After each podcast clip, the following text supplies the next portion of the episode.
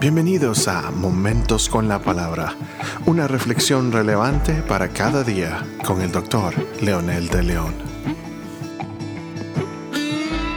En nuestro pasaje de hoy, de Primera de Pedro, capítulo 4, versículo 16, de la nueva versión internacional dice, Pero si alguien sufre por ser cristiano, que no se avergüence, sino que alabe a Dios por llevar el nombre de Cristo. De acuerdo al contexto de este pasaje, Pedro está haciendo una observación muy interesante que el sufrimiento del que está hablando aquí Pedro en primera medida es el sacrificio que hacemos para vencer las tentaciones y placeres que estábamos acostumbrados a practicar como pecadores.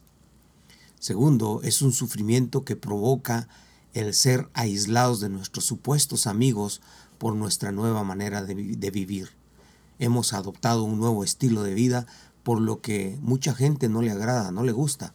Muchas veces nuestra propia familia, nuestro propio cónyuge o algunas veces también personas a las que más amamos. Tercero, lo que sufre cuando se tiene que dar la segunda mía o dar la capa cuando te piden la camisa. Todas estas cosas que el apóstol menciona que le recomiendo que lea todo el pasaje y si es posible toda la carta para entender lo que significa el tener el privilegio de ser semejantes a Jesús. Cuando la prueba de fuego que menciona Pedro es por ser semejantes a Cristo en todo, esta prueba de fuego realmente necesitamos pasarla todititos los que amamos al Señor. Si alguien no pasa por esta situación, necesita revisar seriamente su relación con Cristo. Viniendo a nuestro texto ahora, dice, si alguien sufre por ser cristiano, esto ya es directamente en relación a nuestra fe por seguir a Cristo, significa entonces en primer lugar el tiempo en que la iglesia inició cuando fue perseguida, eh, fue duramente perseguida. Obviamente no es como nuestro tiempo hoy. Esto era mucho más marcado y era mucho más significativo para la, para la iglesia. Seguir a Cristo era casi eh, como firmar su propia carta de sentencia de muerte. Ya nosotros sabemos la, la famosa persecución que hubo en el tiempo del el cristianismo cuando empezó eh, todo este movimiento de la fe cristiana.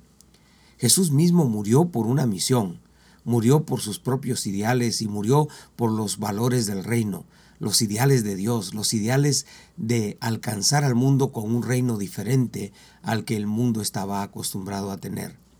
La persecución estaba a la orden del día. Por eso la iglesia se comunicaba por medio de señales, se reunía en catacumbas, etc., para evitar que los mataran. A pesar de eso, para ellos era un privilegio ser perseguidos por causa de su fe y de su maestro. Y esto tiene un sentido, tiene una razón, que quizás lo mencionemos en un momento. Y los que no tenían poder de matarlos se burlaban de ellos, como los tenían como la escoria de la religión, como los que realmente eran eh, los traicioneros, los renegados, como los que no tenían futuro por seguir a un perdedor que murió en la cruz. Ese era el concepto que tenían muchos de Jesús, aunque en el corazón de muchos palpitaba algo que ellos sabían que era diferente y que por la influencia de la cultura, la, la influencia de la religión e, imperante, ellos actuaban de una forma que agradaba más a esos líderes. Pero estos perseguidores ni idea tenían de la poderosa influencia y el poder que se recibe cuando este perdedor, como le decían, es el verdadero Señor de señores y Rey de reyes. Esta es la diferencia. Muchas personas que a veces se burlan de nosotros los que seguimos a Jesús, se ríen de nosotros, no saben qué es lo que opera dentro de nosotros, no saben cuál es el detonante de nuestra vida para tomar este tipo de decisiones de gozarnos. En la segunda parte de este versículo Pedro dice que no se avergüence. Esta exhortación tiene varias implicaciones. La primera es que es un privilegio ser de Cristo porque nos hace diferentes, un estilo de vida diferente. Sufrimos con propósito, sabiendo que lo más importante es lo que está puesto delante de nosotros. Luego nos hace diferentes al montón. Somos un pueblo que lleva el propósito de redimir la creación de Dios. Entonces las burlas solo nos identifican con lo que hicieron con Cristo. La, la, otra exhortación es aún más significativa. Dice, alabe a Dios por llevar el nombre de Cristo. El nombre de Cristo significa en el contexto ser semejante a Él en todo. El nombre de Cristo significa la misión que perseguimos. El nombre de Cristo significa que somos justos e íntegros y esto hace la gran diferencia del montón allá afuera de los que no conocen a Dios.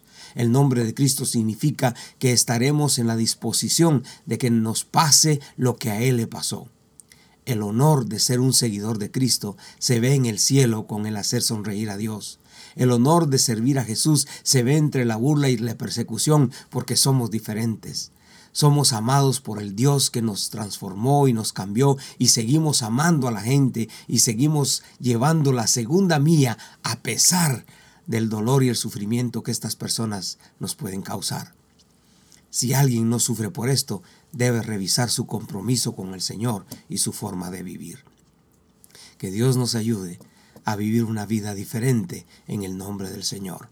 Oremos juntos. Padre, muchas gracias por Jesucristo tu Hijo y por el privilegio que nos has dado de ser llamados hijos tuyos, redimidos por la sangre del Señor. Pero no solamente nos salvaste, nos diste el privilegio de servirte, honrando tu nombre cuando compartimos, Señor, que tú eres el Rey de Reyes y Señor de Señores. Ayúdanos siempre con tu Espíritu Santo a honrar ese nombre poderoso y a sentirnos felices y dichosos, porque tú, Señor, eres Dios el Señor de nuestras vidas. Oramos en el poderoso nombre de Jesús. Amén y amén.